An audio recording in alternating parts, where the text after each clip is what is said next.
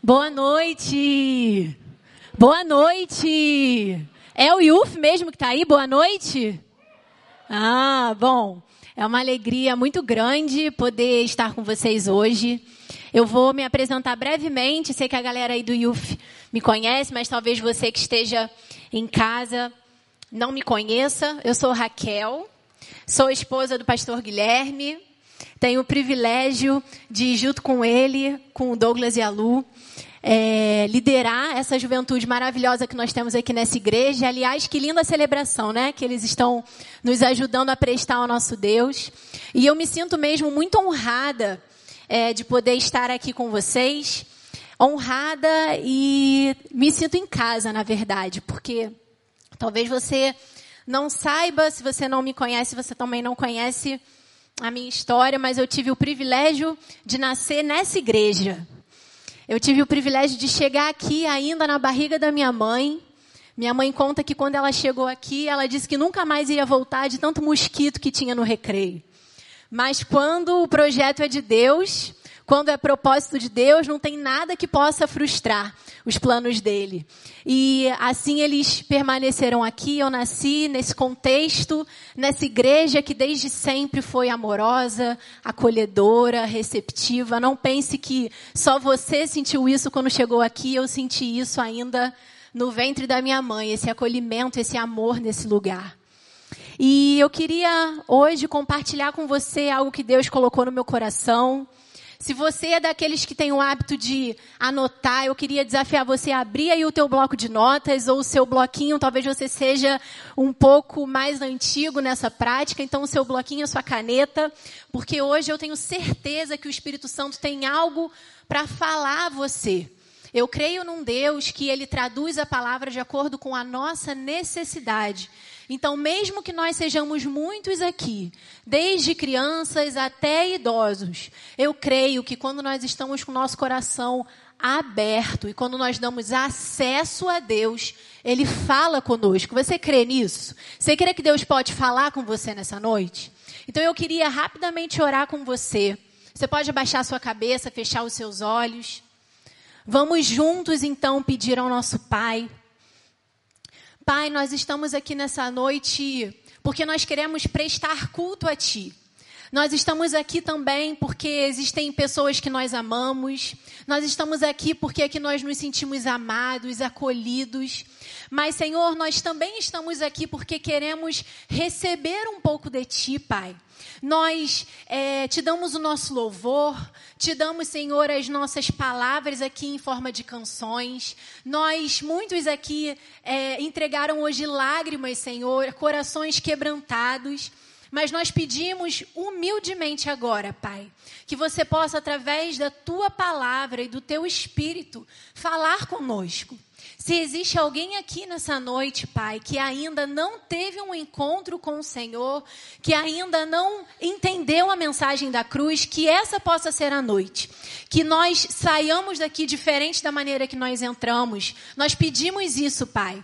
Mas pedimos também que você nos ajude a ter a coragem e a ousadia que nós precisamos para responder quando o Senhor fala conosco. Muito obrigada pela tua presença certa nesse lugar. E é no nome de Jesus que nós oramos e agradecemos a Ti por estarmos aqui. Amém.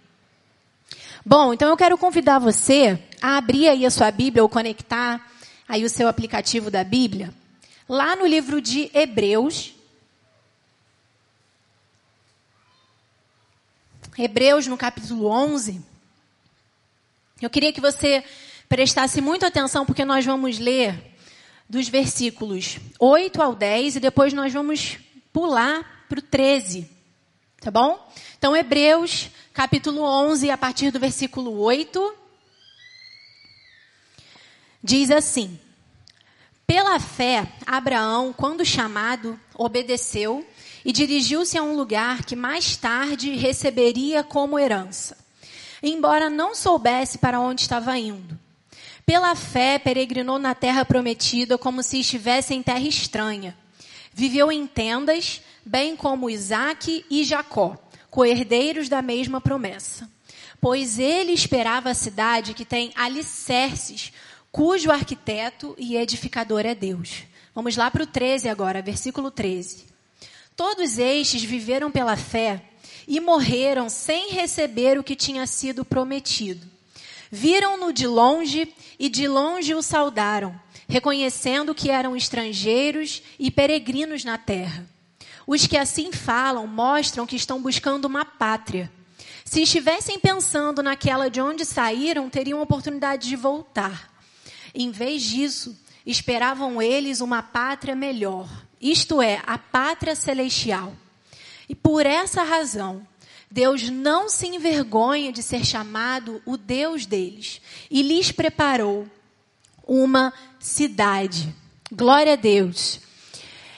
Hoje eu queria pensar um pouco com você a respeito da história de uma família. Esse texto ele conta um pouco, mas eu quero te contar um pouco mais para que você entenda o que você precisa hoje aprender a respeito dessa família. A família de Abrão e Sara.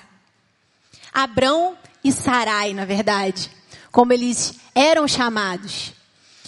Lá no livro de Gênesis, o primeiro livro aí da tua Bíblia, conta a história dessa família. Se você depois, você pode anotar para não esquecer, se você quiser ler um pouco mais a respeito dessa família, você pode encontrar, por exemplo, a partir do versículo 12. Conta a história dessa família. Havia um pai chamado Terá, que teve três filhos, um deles era Abrão.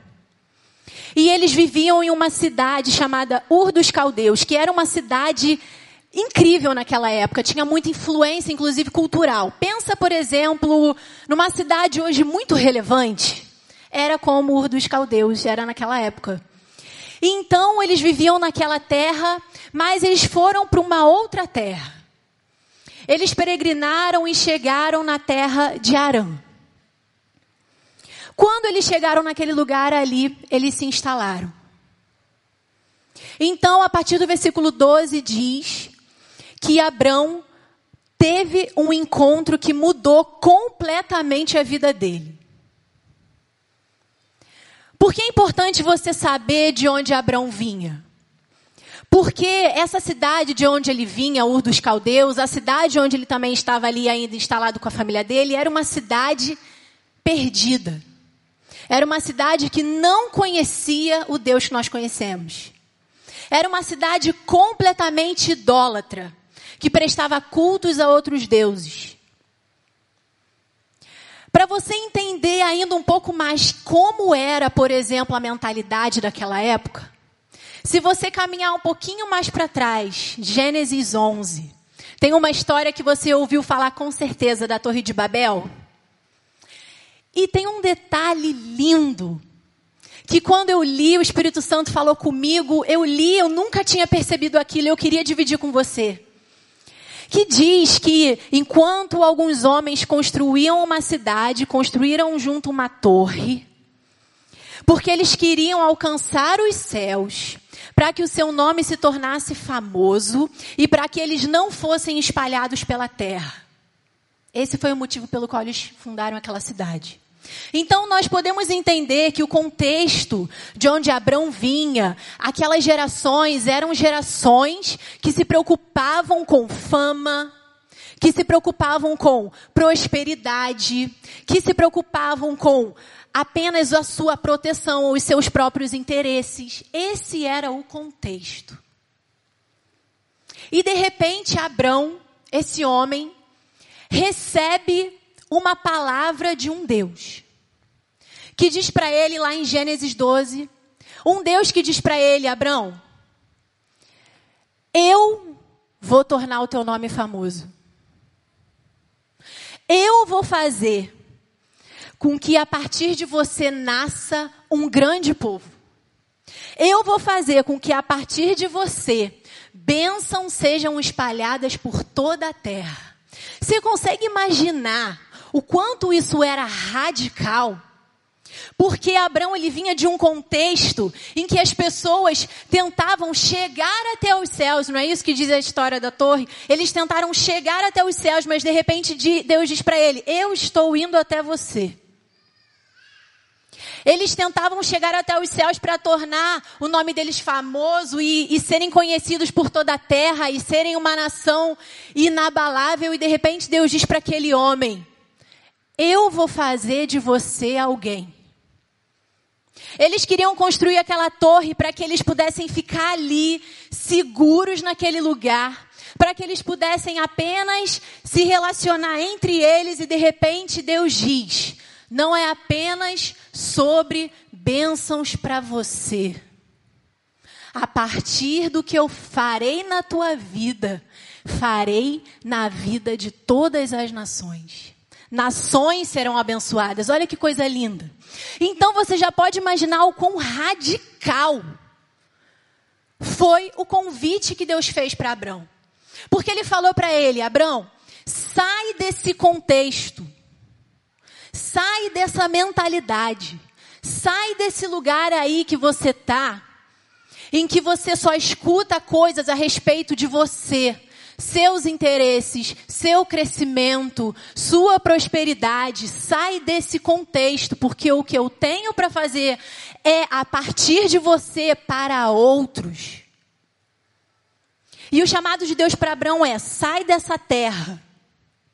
Sai de onde você está porque eu tenho algo para fazer. Eu tenho promessas para derramar sobre a tua vida. Talvez isso ainda pareça um pouco distante para você. Talvez você pense, ok, mas eu não quero nem ser famoso. Na verdade, eu sou até tímido. Eu não quero nem que as pessoas saibam quem eu sou. Eu não quero nem muita exposição. Mas deixa eu te dizer uma coisa. Inclusive dentro de famílias cristãs, muitas pessoas tentam alcançar os céus para receber benefícios. E fazem de Jesus como se fosse um amuleto. Fazem de Jesus um caminho apenas para a sua prosperidade não é uma mentalidade tão diferente daquela mentalidade de onde Abraão foi retirado, não é verdade? Nós continuamos o tempo todo sendo tentados a buscar os céus, buscar as coisas do alto, para que se concretizem na nossa vida os nossos projetos. Quando na verdade o que Deus tinha para aquela família a partir de Abraão era: eu tenho projetos. Eu tenho realizações para fazer. Eu tenho desejos. Eu quero cumprir. Mas eu não sou apenas o meio. Eu sou a fonte. Eu sou o tudo. Eu sou a origem. Eu sou o fim de todas as coisas na sua vida. É isso que eu quero ser. Então, é como se Deus dissesse para Abraão: Eu tenho uma outra perspectiva de como se constrói as coisas na vida. Não se constrói as coisas na vida tentando, acima de qualquer coisa, vencer. Não é assim que se constrói as coisas na vida. Se constrói a partir da minha perspectiva. E a minha perspectiva diz: eu vou até vocês. Eu vou fazer. Cabe a você ouvir a minha voz e escolher obedecer. Então Abraão ele recebe esse chamado, ele então ouve que ele precisa deixar aquela terra, você já entendeu que era muito mais do que uma terra física, era muito mais do que um espaço físico. E Abraão então recebe essa promessa. Abraão então recebe essa herança. Como nós lemos ali em Hebreus 11, diz: receberia como herança um lugar então eu quero que você anote aí no teu bloquinho. O nosso Deus é um Deus de gerações. É um Deus que tem para nós uma herança. O nosso Deus tem uma herança que não é apenas para que a gente receba, essa é a nossa perspectiva de herança, preste atenção.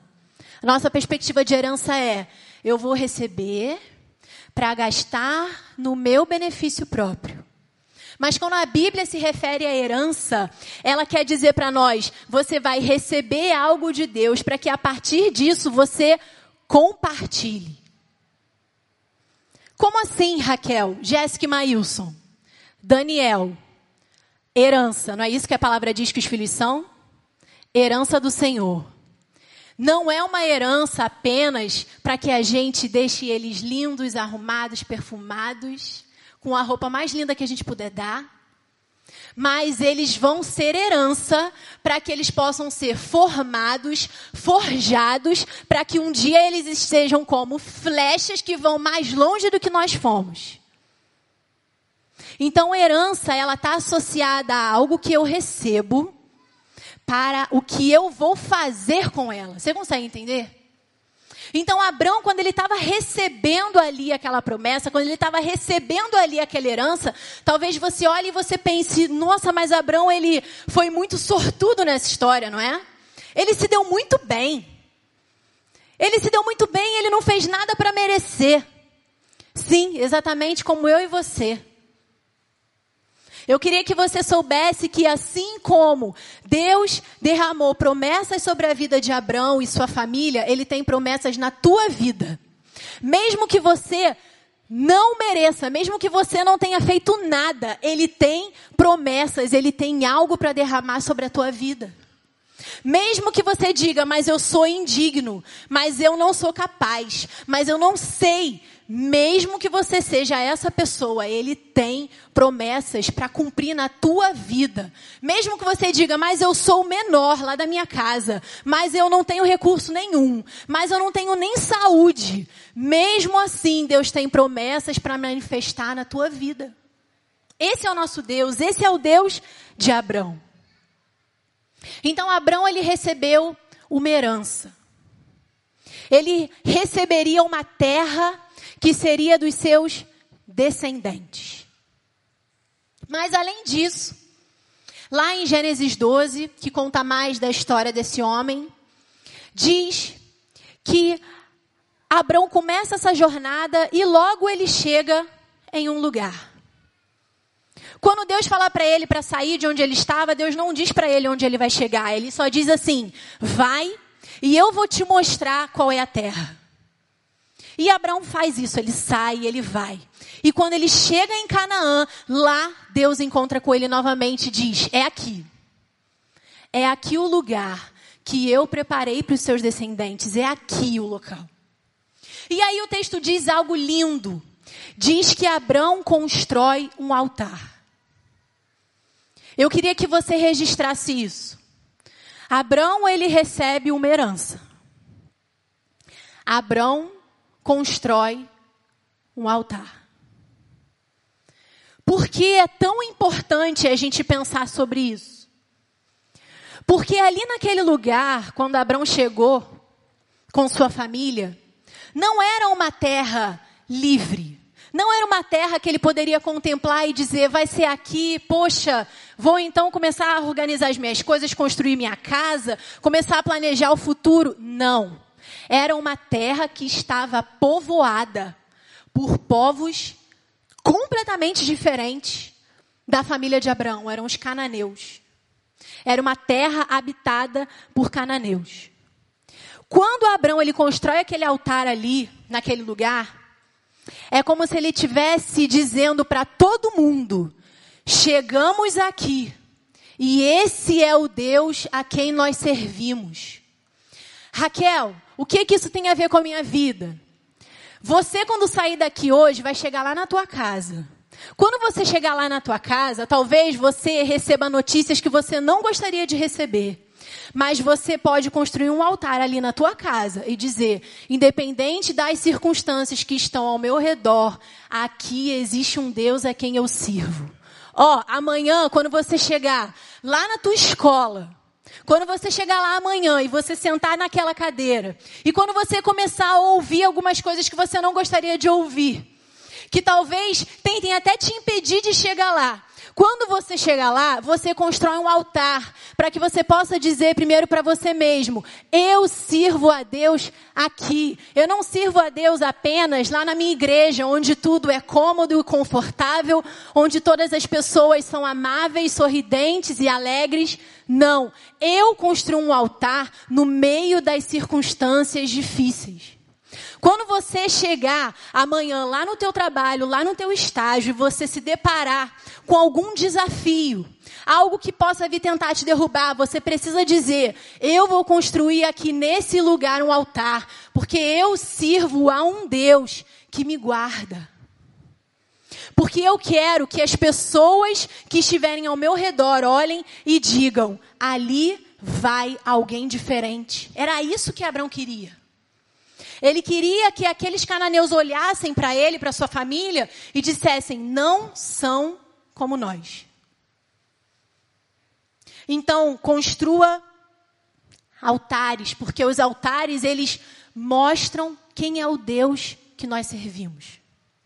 Construa altares também, porque os altares eles são memoriais. Olha, ainda na vida de Abraão, conta que em um determinado momento, ele e o seu sobrinho se separaram, cada um foi para um canto. E o tempo inteiro a Bíblia relata onde Abrão chegava, ele plantava um altar. Em Canaã, ele plantava um altar. Em Betel, ele plantava um altar. Onde ele chegava, ali, ele criava um altar de adoração a Deus. Mas o seu sobrinho, em determinado momento, foi para um outro local muito conhecido. Sodoma e Gomorra. Em nenhum lugar na palavra diz que Ló construiu um altar. E aí, sabe o que acontece? Aquela cultura daquele lugar, a linguagem daquele lugar, a influência daquele lugar começa a entrar dentro da casa de Ló. A ponto de Deus dizer: Eu vou destruir esse lugar aqui, tamanha impiedade. E eles quase que precisarem ser arrancados de lá pelo anjo. Porque eles já estavam completamente enraizados naquela cultura. Você consegue ver a diferença? Você consegue perceber a importância onde você estiver? Na sua casa. Se você tem um filho hoje que não quer vir à igreja com você, minha irmã, constrói um altar. Se você tem uma esposa que hoje não ora, constrói um altar. Porque os altares mostram o Deus a quem servimos. Além disso, o texto diz também: viveu em tendas. Abrão e sua família viviam, viviam em tendas. Sabe por quê? Que Abraão e sua família viviam em tendas. Abraão, conforme o tempo passou, ele adquiriu muitas posses. Ele, ele, ele era um homem muito próspero financeiramente, era alguém muito relevante financeiramente, mas ele vivia em tendas. Interessante. Porque alguém que pode tanto vive em tendas. Já parou para pensar nisso? O texto diz: viveu em tendas. E eu penso que Abraão vivia em tendas porque ele sabia que ele vivia em uma residência provisória. Ele sabia que aquela terra ali, aquele povo, os cananeus, e não só isso, quando Abraão passou a ir para outros lugares por conta de toda a dificuldade que existia, onde ele chegava não era fácil não. Ele tinha a promessa, mas onde ele chegava tinha resistência. Abraão, então, ele construía tendas, porque ele sabia, é provisório. Essa dor, essa luta, essa crise é provisório. Olha, na vida do crente, se você pode ter uma convicção, meu amigo, é que a dor, ela é por enquanto. Sabe por que, que eu te garanto isso? Porque o crente, ele é o único ser humano na face da terra que sabe o fim da história dele. Se alguém perguntar para você assim, você sabe qual é o seu amanhã? Você pode dizer, sei. Eu sei qual é o meu amanhã. Meu amanhã é na glória com meu Pai. O crente, ele tem convicção. Tá faltando, tá escasso, tá difícil, tá doendo, é por enquanto. Porque a palavra promete para mim e para você que a nossa vitória ela já foi garantida. Então você não precisa ter medo da circunstância que você está vivendo hoje. Você não precisa pensar que o que você está vivendo hoje vai destruir você. Sabe por quê? Jesus disse: vocês vão ter aflições, mas alegrem-se, porque eu já venci. E se Jesus venceu, eu e você vamos vencer. Era essa a garantia, era essa convicção que Abraão tinha. Deus prometeu, e se ele prometeu sobre a minha vida, vai se cumprir, não importam as circunstâncias. Então, Abraão, ele vivia em tendas, porque ele sabia que aquele contexto ali era um contexto provisório. Além disso, Abraão ele vivia em tendas porque ele estava esperando a moradia definitiva dele. Eu e o Guilherme nos mudamos recentemente. Fomos para um outro apartamento. E todos os dias nós conversamos sobre como um dia vai ficar o nosso apartamento. Não, porque quando a gente conseguir botar essa mesa, quando a gente conseguir trocar essa cortina, quando a gente conseguir organizar aqui esse quartinho, poxa, vai ficar tão legal. Por quê? Porque nós sabemos que o contexto que nós vivemos hoje é provisório. Que as caixas desorganizadas, que a bagunça ali daquele lugar é provisório. Então Abraão ele construía tendas porque ele sabia essa moradia, essa terra, esse contexto que eu estou vivendo, essas lutas, esse covid, essa doença, tudo isso aqui, meu irmão, é provisório. Vai passar. Vai passar. Você não precisa se desesperar, porque vai passar. Porque o mesmo Deus que prometeu é o Deus que vai cumprir. Então Abraão, ele recebeu, recebeu uma herança. Ele construiu altares. Ele viveu em tendas.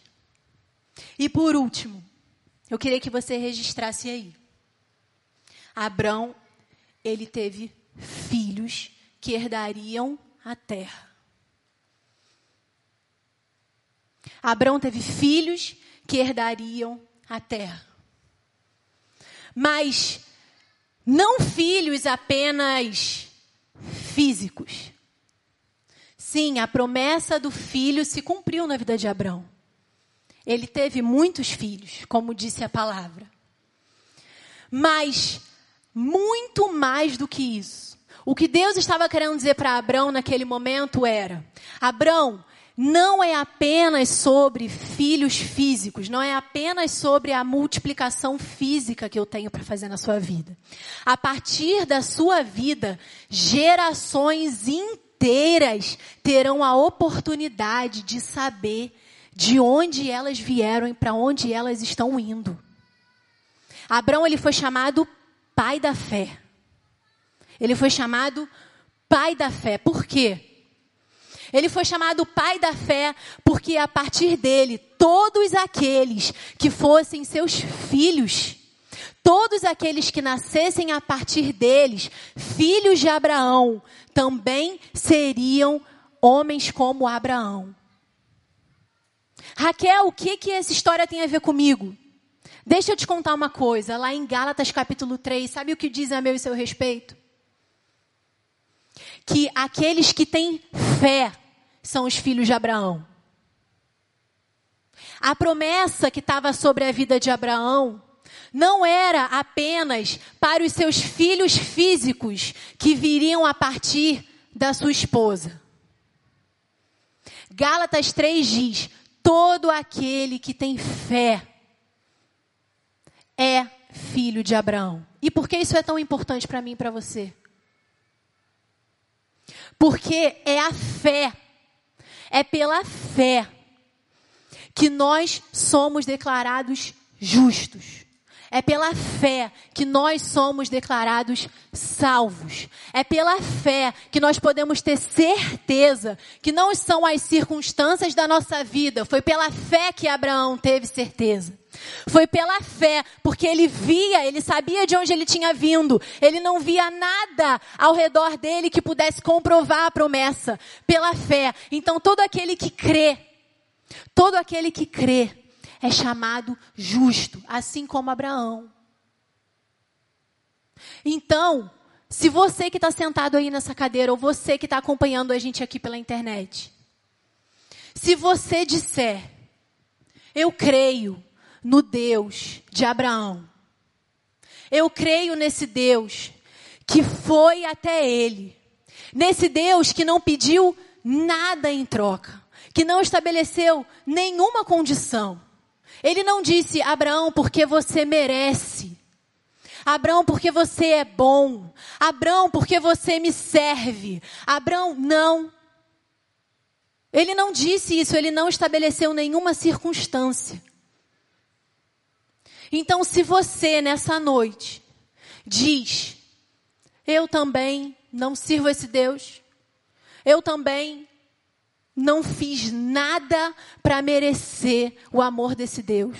Se você é essa pessoa, assim como eu sou essa pessoa, você é a pessoa eleita para receber essa promessa. Você é a pessoa perfeita para receber essa salvação, para receber essa justificação. Você é essa pessoa. Porque não é pelo teu esforço, sabe? Não é por nada do que você possa fazer. Nem, meu irmão, se você é uma pessoa honesta, se você é uma pessoa boa, se você é uma pessoa que lê a Bíblia, vem à igreja e ora todos os dias. Nem isso é suficiente para você ser declarado justo, para você ser declarado salvo. Não importa quantos jejuns você já fez, Quantas escadarias você já subiu? Quantas promessas você já cumpriu diante de Deus? Não importa quantos votos você já fez com Ele e cumpriu. Nada do que nós fizermos poderá nos fazer alcançar. Por isso você precisa saber que é apenas pela fé que você pode ser declarado justo, assim como Abraão foi. Apenas pela fé. A fé em quê? A fé é que tudo pode me salvar? A fé é que qualquer Deus pode me salvar? A fé em que se eu for uma pessoa correta na vida, tá tudo bem? Não. Só existe um caminho que nos conecta ao Senhor, que nos conecta ao Pai. Um. Um caminho que nos conecta. Um caminho que nos faz ser declarados justos. A fé em Cristo Jesus. Apenas a fé em Cristo Jesus pode desfazer o jugo, pode desfazer as correntes, pode tirar você do contexto em que você vivia, um contexto idólatra, um contexto perdido, um contexto promíscuo, um contexto de abandono, um contexto de rejeição, de permissividade. Só isso pode tirar você desse contexto. Não é você que sai, é ele que vai até você e diz: "Eu vou Vem, vamos juntos, eu levo você, eu conduzo você. Esse processo, esse caminho se chama Jesus. Então, nada do que você possa fazer, nada, pode te dar acesso a essa salvação, a essa promessa de salvação, a essa promessa do que a fé em Cristo Jesus. Eu quero te dizer que o teu contexto de vida hoje talvez possa tentar mostrar para você que você precisa se esforçar muito ainda na vida, sabe? Talvez você seja um jovem aqui que tem problemas em relação à tua sexualidade, que tem dúvidas em relação à tua sexualidade, e que por isso você olhe para você e diga assim: eu não posso me relacionar com esse Deus, porque eu não sei ainda nem quem eu sou. Talvez você está sentado aí e você seja um adúltero. Ninguém sabe, só você sabe. Só você sabe o que acontece durante as madrugadas. E que talvez você pense que por conta disso você não é digno. Talvez você tenha entrado por aquela porta ali no momento da ceia, você tenha olhado para um lado, olhado para o outro, visto as pessoas envolvidas ali naquele momento, mas você tenha pensado: eu não posso. Eu não posso. Talvez você queira até levantar as suas mãos, falar com esse Deus, mas você sente como se algo te segurasse. Se você está vivendo esse contexto, eu vou te falar em nome de Jesus. Quando você, pela fé, declara: Eu preciso de um Salvador. Eu preciso de alguém, porque eu sozinho eu não consigo. Quando você declara isso pela fé, sabe o que acontece? Eu vou te contar. Acontece com você a maior revolução que você já viu na história da sua vida. Acontece que tudo que havia dentro de você, que era podre, perdido, caído, passa a ter uma nova perspectiva. Você não é mais refém dos seus desejos, você não é mais refém daqueles impulsos. Você passa a ter um governante, um rei sobre você. Entende? Abraão, quando escolheu sair daquele lugar, sair daquele contexto, ele estava dizendo para Deus: Eu saio do controle para que você tenha o controle. Eu aceito ir apenas para ouvir a tua voz me dizer que eu cheguei. Eu aceito ir apenas para ver que você é o Deus da provisão. Eu aceito ir apenas para ver que você pode transformar o contexto em que eu estou vivendo. Eu aceito ir. Eu aceito construir o que for necessário na minha vida para que você seja o Deus da minha casa. Quando nós fazemos isso, nós vivemos a maior revolução da nossa vida. Se você hoje está vivendo uma vida ordinária, uma vida comum, uma vida triste,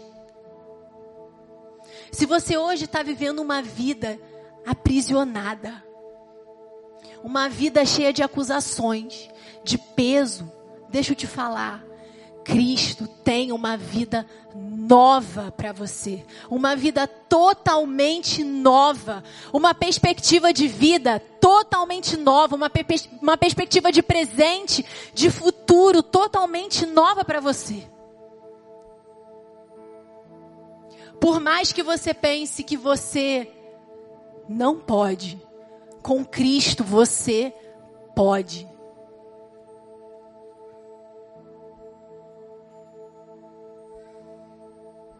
Olha,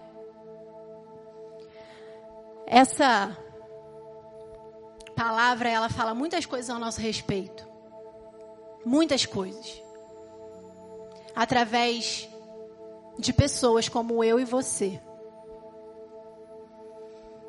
E mesmo que nessa vida aqui, você não receba coisas que você está pedindo, assim como Abrão. Abrão, ele apenas contemplou. Ele apenas contemplou. Ele não viu As gerações e gerações e gerações. Ele não nos viu aqui. Ele não viu Davi. Ele não viu Jesus. Ele não viu grandes homens e mulheres que tiveram a vida transformada por causa da escolha dele. Ele não viu. Talvez na sua vida você também não vá ver. Só Deus sabe por quê. Mas eu acho lindo quando o texto que nós lemos diz que se eles estivessem pensando de onde eles saíram, talvez eles até teriam a oportunidade de voltar, ou seja, talvez eles até teriam a oportunidade de olhar para trás. Mas ao invés disso, eles esperavam por uma pátria melhor, isso é, a pátria celestial. Por essa razão, Deus não se envergonha de ser chamado o Deus deles e lhes preparou uma cidade. Olha, por mais que você não veja aqui, talvez, o cumprimento de algumas coisas que você pediu a Deus. Não viva essa vida aqui em função disso. Saiba que, independente daquilo que se cumprir na sua vida, você vive aqui aguardando por uma cidade que você ainda não viu.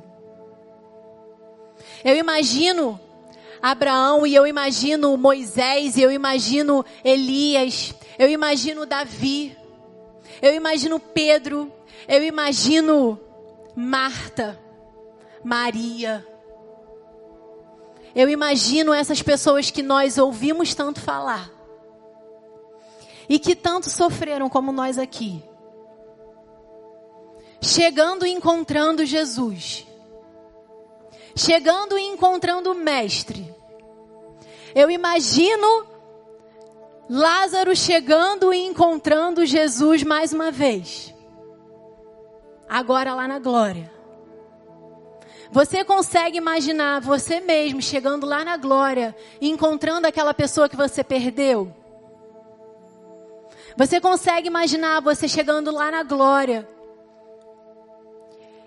e vendo finalmente que não é a respeito das coisas desse mundo aqui.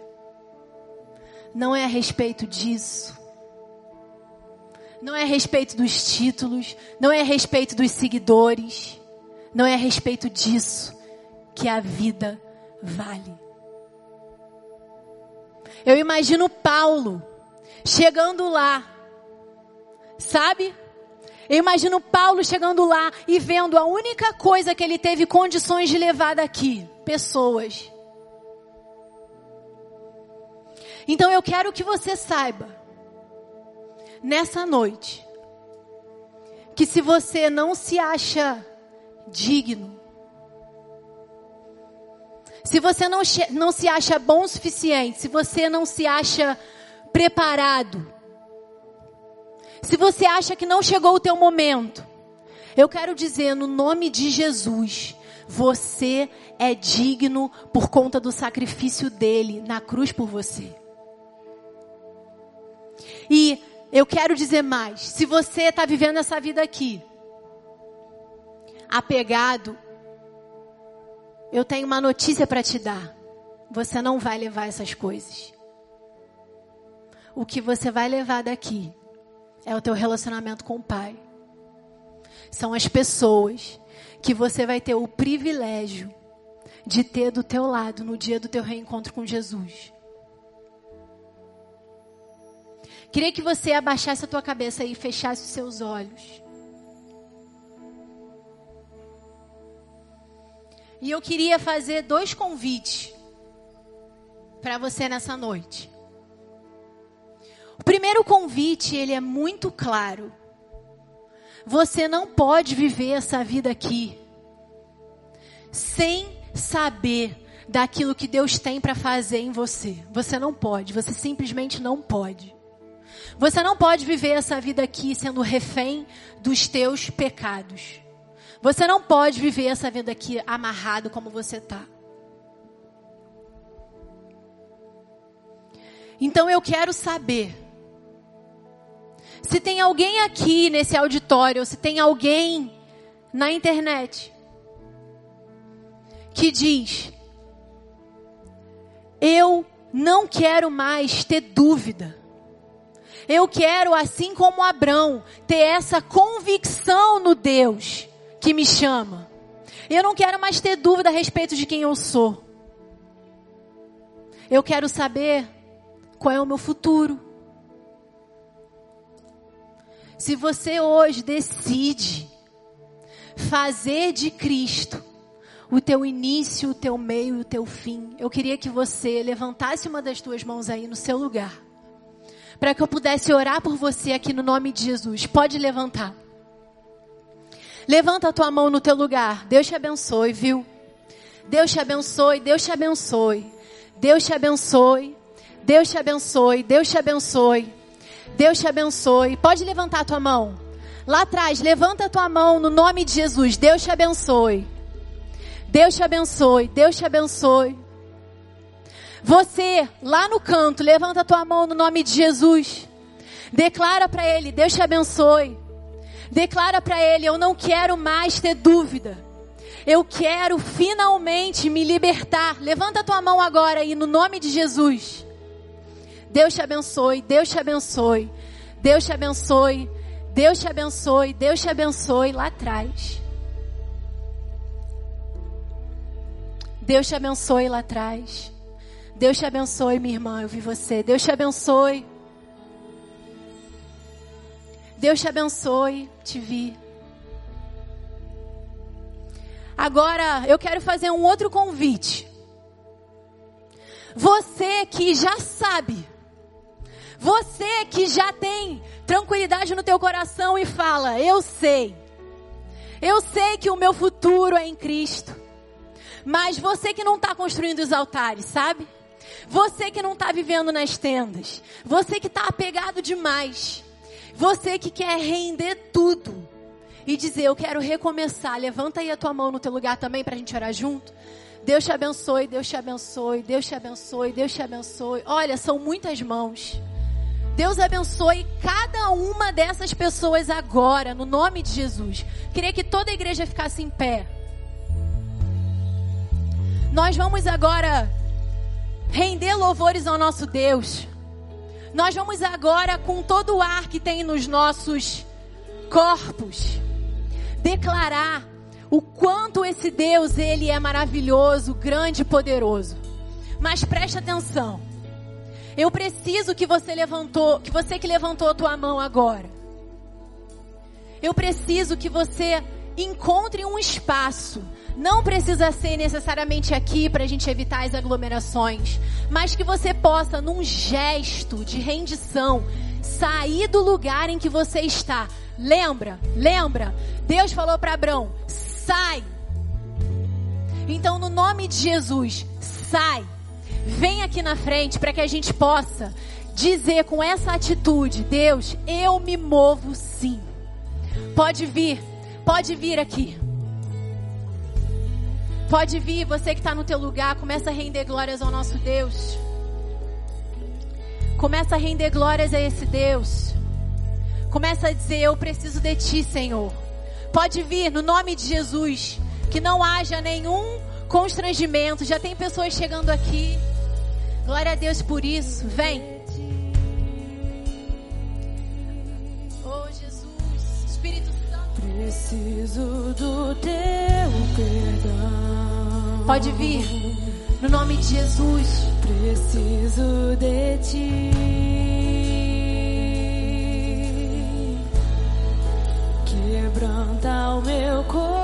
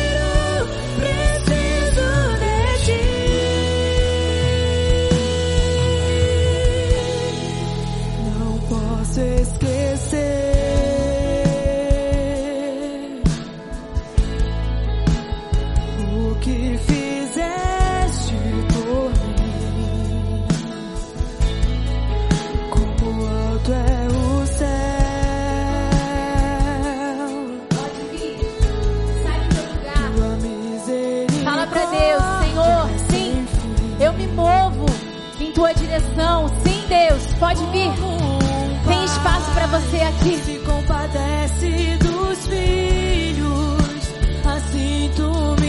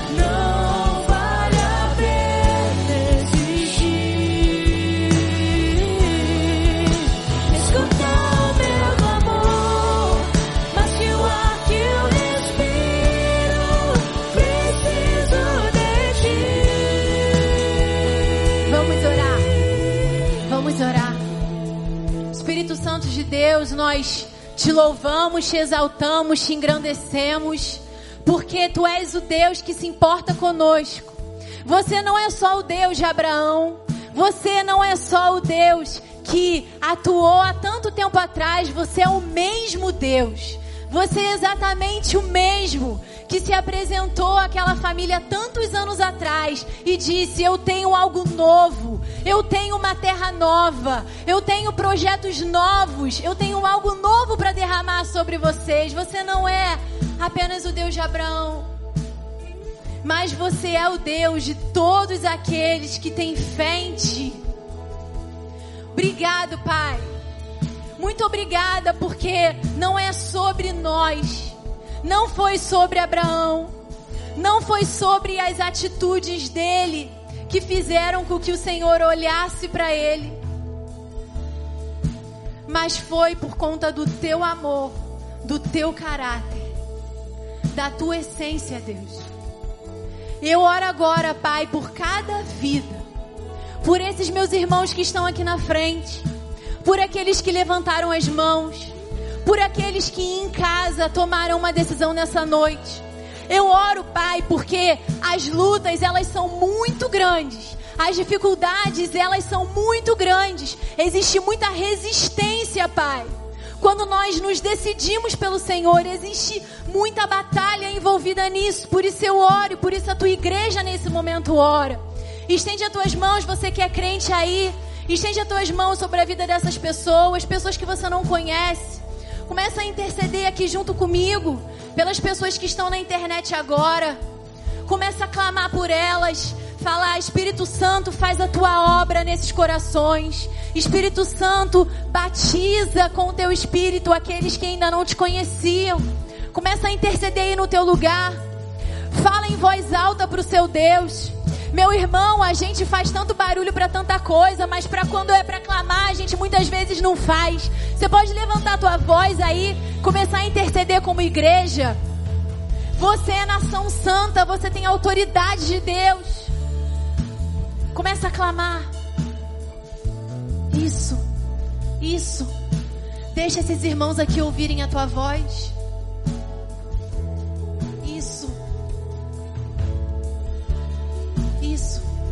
Levanta a tua voz, deixa eles ouvirem a tua voz. Deixa eles sentirem o amor de Deus através da tua voz, da tua boca. Isso. Espírito Santo, é a tua igreja, Pai, clamando por eles. É a tua igreja clamando, Deus. Derrama sobre eles, Senhor. Derrama sobre eles aquilo que é necessário para que eles possam prosseguir. No nome de Jesus. No nome de Jesus. Amém. Amém. Olha, você que veio aqui. Se você está tomando essa decisão, ou você na internet, pela primeira vez, você precisa se conectar a uma igreja. Se você não tem uma igreja, essa agora é a tua igreja, amém? Amém? Essa é a igreja desses nossos novos irmãos. Glória a Deus. Pode aplaudir. Pode voltar para o seu lugar. Você que veio aqui, certo de que Deus está cuidando de você. Que noite, né, irmãos? Que bênção. Nosso Deus é maravilhoso. Vamos terminar essa linda celebração de amor ao nosso Deus, dizendo para Ele que nós o amamos. Você ama esse Deus? Eu amo também. Então vamos continuar glorificando esse nome maravilhoso. Estende aí as tuas mãos para Ele. Glorifica, canta. Fala para Ele quem Ele é. Amém.